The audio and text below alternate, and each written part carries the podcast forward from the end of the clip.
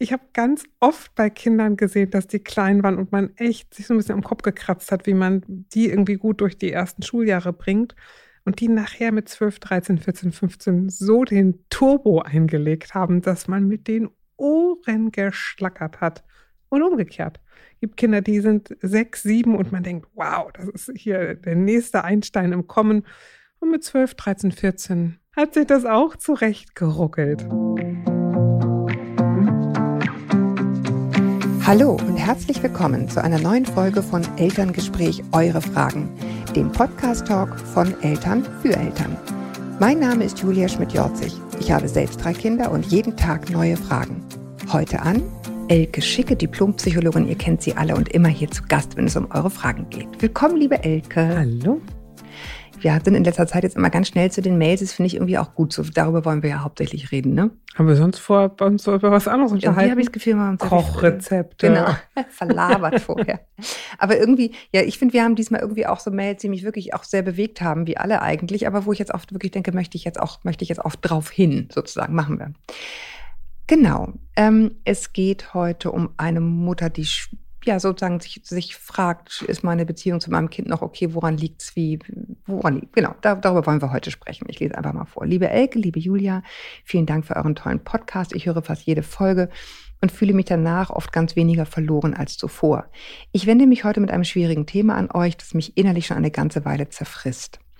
Mein Sohn wird im Januar vier Jahre alt. Schon seit seinem zweiten Lebensjahr liegt uns die Kita in den Ohren, dass sie sich sicher ist, dass eine Hochbegabung vorliegt. Mit zwei. Okay. Ähm, er wurde dann schon mit zweieinhalb von der Krippe in den Kindergarten befördert, um ihn mehr zu fördern. Größere Kinder, anderes Spielzeug etc. Der Start in den Kindergarten, September 21, war mehr als holprig wen wundert's, kann ich dir nur sagen, ehrlich gesagt. Und im Gegensatz zur Krippe, wo er immer gerne hinging, hasst er den Kindergarten regelrecht. Schon am Vorabend beim Zubettgehen moniert er, dass er dort nicht hin will und beim Abholen ist er immer der Erste, der vorwurfsvolle Satz, Mama, ich wollte doch nicht. Mhm. Ja. Äh, auch scheint er große Probleme haben, sich sozial einzufügen. Die Kinder berichten mir beim Abholen oft, dass er nur Quatsch macht und böse wäre. Das tut natürlich weh.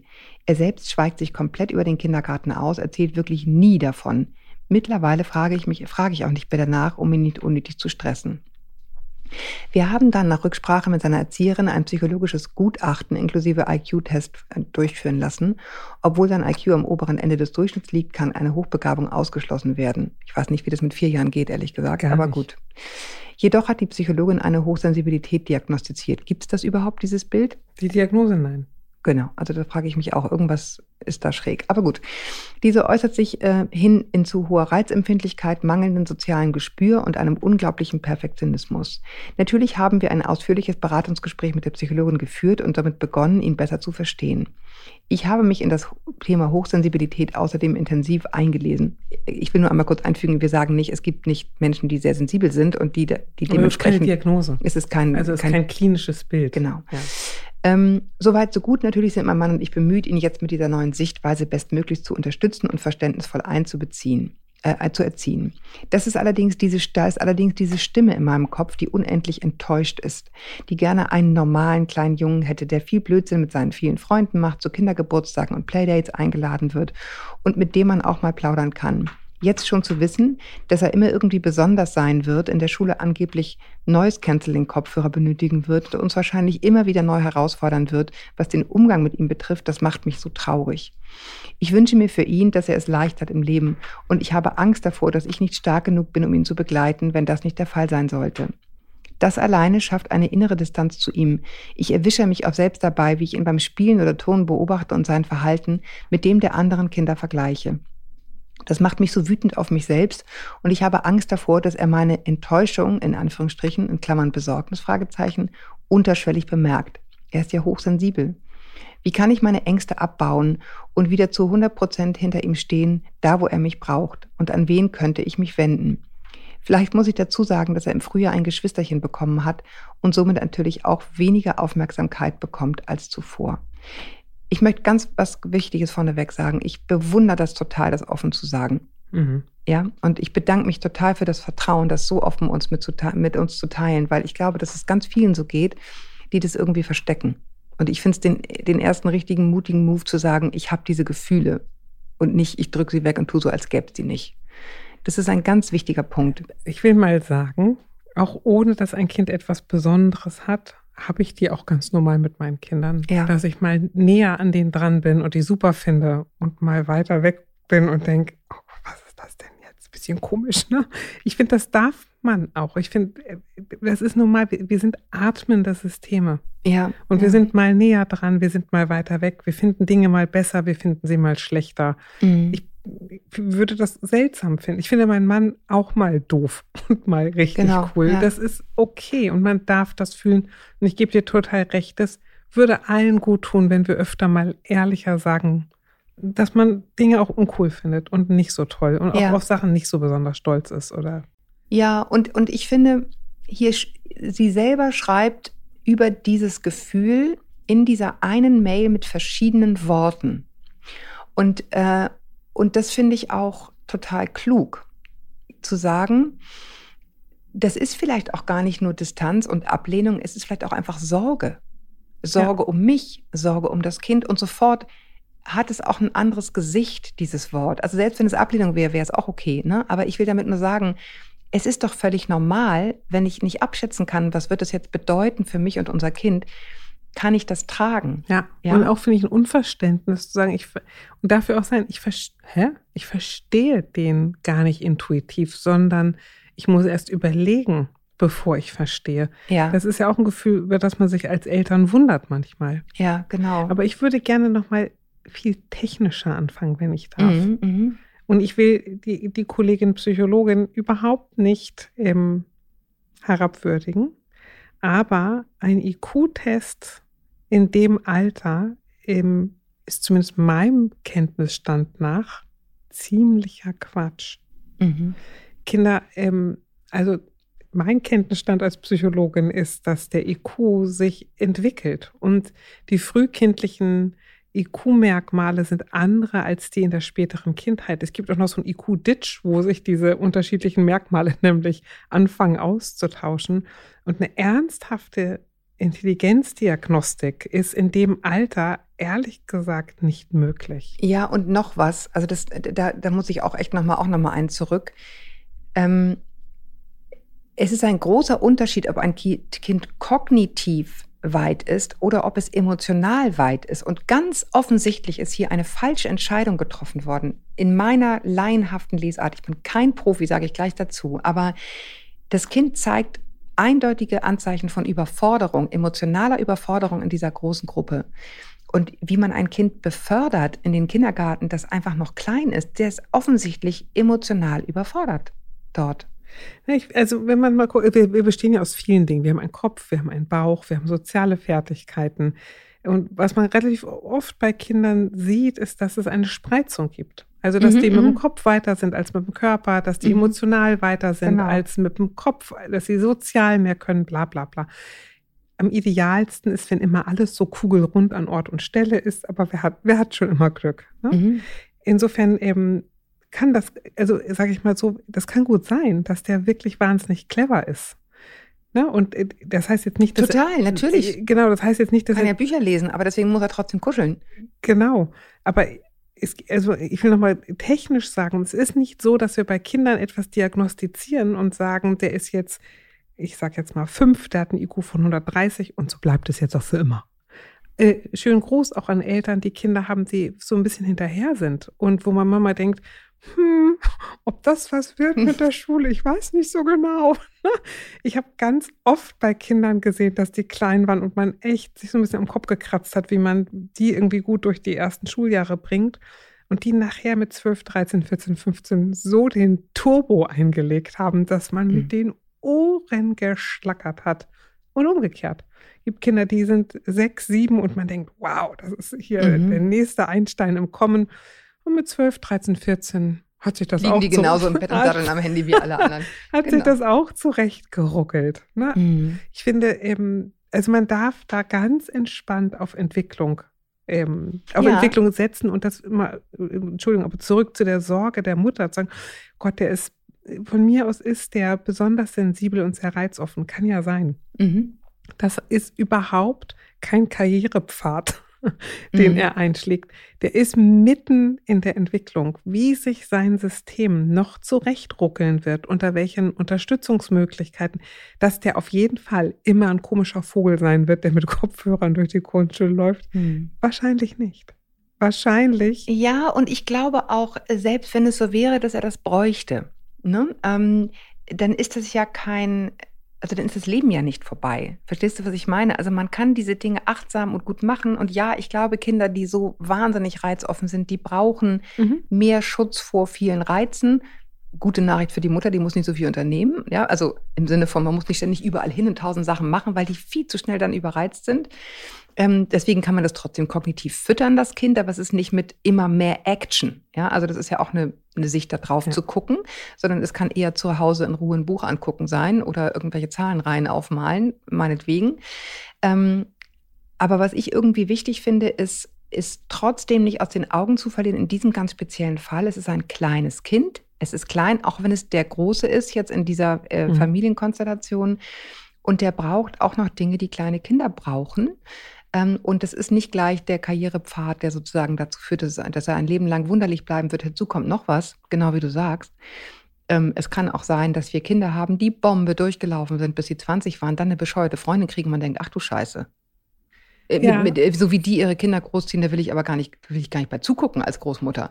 Ja, kann ja alles sein. Also diese Phasen, wo man denkt, hoppala, also das habe ich mir jetzt aber irgendwie anders gedacht, da fühle ich jetzt eine große Distanz die kann immer im Leben kommen und die kann sich auch bei diesem Kind wieder anders entwickeln. Genau, und ich, also ich kenne das Gefühl, dass man eben ein bisschen stutzt, wenn das eigene Kind anders ist als die anderen. Und da muss ich mal aber sagen, die meisten Kinder sind anders als alle anderen. Mhm. Ähm, und jetzt die Frage, ist er anders, weil er ein Charakter ist oder weil er, ich sag mal, eine Diagnose hat? Da darf man auch mal einen Gang zurückschalten. Vielleicht hat viel von dem, was ihr Sohn macht, gar nichts mit Diagnose zu tun, sondern einfach auch mit Charakter. Mit, der ist vielleicht ein bisschen zurückhaltender oder ein bisschen döller oder ein bisschen dies oder ein bisschen das. Mhm. Das muss nicht immer alles, also ich würde die, diese Diagnose auch mal wirklich mit, mit ein naja, bisschen es, Zurückhaltung betrachten. Es hilft sagen, natürlich zu wissen, da ist ein Kind, was braucht einfach mehr richtig. Ruhe. Ne? Naja, der ist hoch, also wenn der besonders sensibel ist, gut. Und wenn sie nach Unterstützung fragt, das habe ich ja auch schon hundertmal gesagt, ich schwöre Stein und Bein auf Ergotherapie und Physiotherapie mhm. in der Unterstützung von Kindern, sich zu organisieren. Mhm. Also ihren Körper kennenzulernen, ihre Wahrnehmung und ihre Handlungsmöglichkeiten zu erweitern. Und wenn das so ist, wie die Psychologin sagt, dass er besonders reizoffen ist, dann wird sie da auch sicherlich ein Rezept für vom Kinderarzt bekommen. Und das ist, da bekommt die Mutter 100 Prozent viele gute, hilfreiche und praktische Tipps für ihren Sohn. Mhm. Und je früher da Unterstützung kommt, desto mehr Möglichkeit hat er, diese Spreizungen, die wir jetzt mal einfach unterstellt haben, kugeliger zu gestalten. Mhm. Ne? Und solange das System noch in Entwicklung ist, kann man damit relativ wenig Intervention ganz schön viel machen. Mhm. Aber vielleicht mal rauszukommen aus, oh Gott, das Kind hat was richtig Dolles. Mhm. Der, der, ist auf eine bestimmte Art und Weise organisiert, die bestimmt auch zauberhaft ist und die bestimmt auch viele Dinge öffnet. Mhm. Ich meine, vielen hilft ja auch eine Diagnose zu wissen, ah, jetzt verstehe ich, ne, jetzt, warum, mhm. warum ist der so? Insofern hat das immer sicherlich auch zwei Seiten. Hier glaube ich, ist es, hört es sich für mich sehr nach Druck an, oh Gott, wo wird das hinführen? Ja. Ähm, ich finde aber nochmal ganz interessant, auch nochmal zu gucken, also sie spricht ja auch von Ängsten und die, auch die finde ich total nachvollziehbar. Ich weiß nicht, was da kommen wird. Da würde ich mal ermuntern zu sagen, guck doch einfach einfach, in Anführungsstrichen. Mhm. Was jetzt ist, also ne, den größten, den größten Berg Kartoffeln kriegst du geschält, wenn du mit einer anfängst. Also erstmal gucken, wie geht es ihm jetzt? Was brauche ich jetzt? Was brauche ich morgen? Das gucke ich mir morgen. Was brauche ich übermorgen? Gucke ich übermorgen. Also wirklich from day to day zu gucken, was tut uns jetzt gerade gut, was brauchen wir jetzt und nicht so wahnsinnig in die Zukunft zu denken, weil dann kommen natürlich Ängste, weil in der Tat sind das alles Dinge, die wir gar nicht, ja. gar nicht absehen können. Und das Zweite, was mich an dieser Mail beschäftigt, ist was, was glaube ich alle Menschen mal haben, mehr oder weniger, ist dieses sich vergleichen. Ähm, und da frage ich mich, habe ich mich beim Lesen gefragt, geht es hier wirklich um das Kind oder ist das ein Thema, was die Mutter auch schon vorher hatte?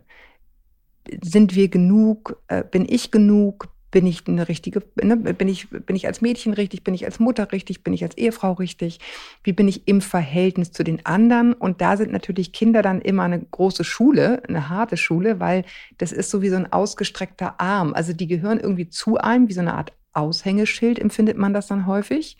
Ob das richtig ist oder nicht, sei mal dahingestellt. Und man hat es aber nicht so im Griff, mhm. ne, wie sich selbst, sondern die, die, die laufen außerhalb von einem rum, die sind irgendwie das Aushängeschild, aber wenn die dann irgendwie querschlagen, dann au Backe. Ne, mhm. dann, dann fällt das ja auf mich zurück. Und da würde ich Sie ermuntern wollen, da irgendwie nochmal zu gucken, was machen wir denn gut? Was mache ich denn gut? Einfach bei sich selber zu schauen, wie kann ich mich in die Kraft bringen, mich nicht so zu vergleichen. Denn to compare is to despair. sich zu vergleichen heißt zu verzweifeln. Ne? Das ist, wir, wir, es gibt immer Leute, die es angeblich besser können. Mir ist noch was ein, ein Anliegen und zwar ein Kindergarten, wo ähm, die anderen Kinder sagen, dein Sohn ist böse und macht immer nur doofe Sachen. Bei dem werde ich aufmerksam und denke, gut, jedes Kind greift mal ins Klo. Eins, das es nicht tut, macht ja auch keinen Spaß. Aber was ist das für eine Sprache oder ein Umgang und was hören denn die Kinder tagsüber über den Sohn dieser Mutter, dass die zu so einer Einschätzung kommen? Und da mhm. und finde ich, wenn ein Kind dauerhaft sagt, ich will da nicht hin, dann will es da nicht hin. Dann würde ich das echt ernst nehmen. Also es gibt immer, immer, die haben immer Phasen, wo sie keinen Bock haben, weil was doof ist oder weil sie anhänglich sind. Aber wenn das so ein Dauergefühl dieses Kindes ja, ist. Ja, das ist offensichtlich überfordert. Dann dürfte man sich überlegen, ist der, was ist da los? Ist er da gut aufgehoben? Und ja. da nochmal zu schauen, wenn das Bärchen ähm, so zart ist und so reizoffen, was braucht der dann auch vom Kindergarten und kann der Kindergarten toll mit Hochbegabten umgehen und nicht so toll mit Kindern, die ein bisschen was anderes brauchen. Und mhm. da finde ich, darf man äh, den Kindergarten nochmal die Pflicht nehmen und sagen, also ihr habt mich ja zur Diagnostik geschickt, geht ihr denn jetzt mit dem, was da rausgekommen ist, auch gut um? A. Und wenn das nicht so ist, dann darf man den Kindergarten wechseln. Man mhm. darf dann sagen, ich brauche etwas höhlenartig Puschligeres. Und mhm. der hat noch ein paar Jahre im Kindergarten. Also er hat noch zwei, vielleicht drei, keine Ahnung, wann er naja. Geburtstag hat. Mhm. Und das darf einem tagsüber gut gehen. Und ich darf ernst nehmen, wenn er da nicht hin möchte. Ja, das finde ich sowieso, ehrlich gesagt. Ich meine, wir alle wissen, wie die Realitäten sind, ne? dass es so schwierig ist mit diesen Plätzen und so. Aber ich finde, am Ende des Tages kann das kein Grund sein, Kinder stundenlang in, in Umgebungen zu halten, in denen sie aber wahnsinnig unglücklich sind. Also ich glaube, dass es unheimlich viel Arbeit macht mhm. später es sich jetzt in Anführungsstrichen leicht zu machen. Gerade wenn er so reizoffen ist, dann darf man auf die Umgebungsfaktoren achten. Erstens. Und wenn sie dann denkt, ich habe so Angst, dass er merkt, dass ich Angst habe, weil er ja so sensibel ist, das kann gut sein. Ich finde, man darf ein, mit allem einen Umgang finden und sagen, ja, das stimmt, manchmal wundere ich mich. Und jetzt ist er noch sehr klein, ne? Mhm. Aber ich bin besorgt, ob du es gut hast. Und mhm. ich, und ich habe da ein besonderes Auge drauf, da hast du recht. Und aber auch sowas, ich finde, das lässt sich total gut, wenn man nämlich mal zur Ergotherapie oder Physiotherapie geht und nochmal eine gute Erklärung bekommt, auch für Kurs, schauen Sie mal, wie Ihr Bub sich organisiert. Mhm. Und ich dann mehr es ähm, nachvollziehen kann. Das ist ja vielleicht für die Mutter das Gefühl zu haben, der hat irgendwas ganz Komisches und ich verstehe das nicht. Und wenn man dann nochmal auf die Kinder blickt und sagt, also wie macht der sich seine Welt? Das ist ja spannend. Dem ist das zu hoch. Und was tut er? Also jetzt keine Angst, jetzt geht er da mm, mm. rückwärts hoch. Wie clever. Dann sehe ich eigentlich mm. in meinem mm. Kind nicht mehr etwas Komisches, sondern ich sehe lauter Lösungsansätze. Aha, so löst er die Herausforderung, so löst er jene Herausforderung. Und die Herausforderung, die kann er nur lösen, indem er dekompensiert und heult und schreit. Aha, das war also zu viel. Insofern würde ich die ja, Mutter ja, unter kann, mhm. unterstützen, neugierig dafür zu sein, wie ihr Sohn die Welt versucht zu meistern und neugierig zu sein, wo kann ich ihn unterstützen, wo muss ich ihn schützen und was lerne ich eigentlich. Das finde ich an diesen Kindern so interessant, nämlich mhm. mal zu merken, das ist auch wahnsinnig laut hier ist genau. halt auch unglaublich toll. Genau. Denn wir sind oft schon so dickfällig und abgewetzt, dass mhm. wir gar nicht mehr merken, mhm. wie anstrengend die Welt um uns herum eigentlich ist. Also ne, wir wohnen ja in Hamburg, Julia. Doch, ich glaube, wir haben es alle gemerkt in der Pandemie. Ne? Mhm. Ne? Weil da war es dann auf einmal vorbei. Und wenn man dann das erste Mal wieder auf einem Abendessen war, warst du danach um acht im Bett am Abend danach, ja. weil du so erledigt warst von diesen netten Gesprächen. Und ähm, ich glaube, das, das wollte ich genau das Gleiche sagen, so dieses, das ist ganz toll für Familien, diese Kinder zu haben, weil das, was die Kinder viel früher als Seismographen fühlen, ist das, was im Grunde der ganzen Familie gut tut. Ja. Gang runterschalten. Und ich bin ja, ich, ich, ich liebe ja solche Kinder. Ich finde die, also ich habe ein großes Herz für die. Ich finde die total cool, weil man so nochmal neu auf die Welt guckt. Ähm, und es ist, also ich würde in der Mutter gerne ein kleines Licht entzünden und sagen, Exzellenz gebiert sich nicht im Mittelmaß, sondern sie hat da jemanden, der ein besonderes Flämmchen ist. Und das ist ein echtes Geschenk und mehr auf das besondere Geschenk zu achten und sich weniger damit zu beschäftigen, was vielleicht daran anstrengend sein könnte. Naja, das ist immer so, dass, ähm, dass, dass Dinge Tatsachen sind und wie wir auf sie gucken, macht, wie wir uns mit ihnen fühlen. Mhm. Ne? Also es ist erstmal ein Fakt, da ist ein Kind, was offensichtlich viel Ruhe braucht oder viel Zuwendung braucht. Was das jetzt für mich bedeutet, hängt damit zusammen, mit welcher Brille ich da drauf gucke. Das klingt so platt, aber ich, mhm. man kann das gar nicht häufig genug sagen. Ne? Es ist, mein Lieblingsbeispiel ist immer, es ist ein Unterschied, ob ich meinen Schlüssel verliere, wenn ich gerade geheiratet habe oder ob ich meinen Schlüssel verliere, wenn ich gerade meinen Job verloren habe. Ja. Es ist das Gleiche und es fühlt sich hundertprozentig anders an. Genau. Und ich finde vielleicht, wenn da jetzt zunächst noch ein Geschwisterkind kommt. Ist schon da, haben wir jetzt Nee, gelesen. kommt. Im Frühjahr kommt ein Geschwisterchen. Bekommen hat. Vielleicht muss ihr das. Im, oh Gott, du kannst besser Deutsch als ich. Mhm. Ja, dann vielleicht. Mhm. mhm. Also dann die Zeit nochmal zu sagen, vielleicht auch dafür einen Gang zurückzuschalten, das Gemütliche zu Hause ja. mehr zu nutzen und nicht zu denken, oh Gott, wir müssen bieten, bieten, bieten, sondern vielleicht ist gerade das, dass das Tempo runtergeht, ein, könnte auch ein Segen für ihn sein. Und vielleicht hat man dann jetzt zur Zeit öfter mal die Möglichkeit, einen Kita-Pausentag einzulegen. Und sagen, ja. weißt du, heute steht eh nichts auf dem Zettel. Ich habe auch nichts zu tun. Wir bleiben einfach im Pütschi. Bleib mal einfach hier. Ja. Also unser Rat, unseren Rat hier aus der Ferne, der niemals den Rat vor Ort ersetzen kann von Ärgertherapeutinnen und also nicht, wenn's, wenn man es braucht, so Psychologen, wen es so alles gibt, ähm, wäre wirklich sich auch nochmal anzugucken, ist er in diesem Kindergarten richtig aufgehoben? Alles, was die schreibt, sagt nein. Kann man mal klar sagen, es ist keine Interpretation, das sagt sie ja selber und das Kind sagt es auch. Also da lohnt es sich, glaube ich, nochmal hinzugucken ähm, und auch zu akzeptieren, dass es die Momente der Entfremdung gibt. Und vielleicht die Diagnose ein bisschen zu entthronen. Ja. Also der ist sehr, sehr klein. Und bestimmt hat die Psychologin recht, dass er feinfühlig ist. Aber vielleicht reicht feinfühlig. Vielleicht muss ich nicht mit einer Diagnose um mich schmeißen und denken, ich habe ein komisches ja, oder kind. Ist es, oder ist es einfach auch noch nicht die Enddiagnose? Ne? Kann ja, ja auch sein, vielleicht hat er gar keine Wahrnehmung. Vielleicht hat weiß der Geier was. Vielleicht also, hat er gar keine Diagnose. Vielleicht ist er ein feinfühliger Künstler mit kecken Ideen. Und ja. die anderen, ich weiß, jetzt muss ich doch noch mal kurz ausholen, ja? Darf ich? Unbedingt. Okay, danke schön. Ich sag mal, eins von meinen Lieblingsmärchen ist das hässliche kleine Entlein. Mhm. Ich liebe das, weil sich ganz oft Menschen wie hässliche kleine Entlein fühlen. Und dann darf man sagen, Enten im Kindergarten können auch nur Enten erkennen. Und die werden einen Schwan immer hässlich finden. Mhm.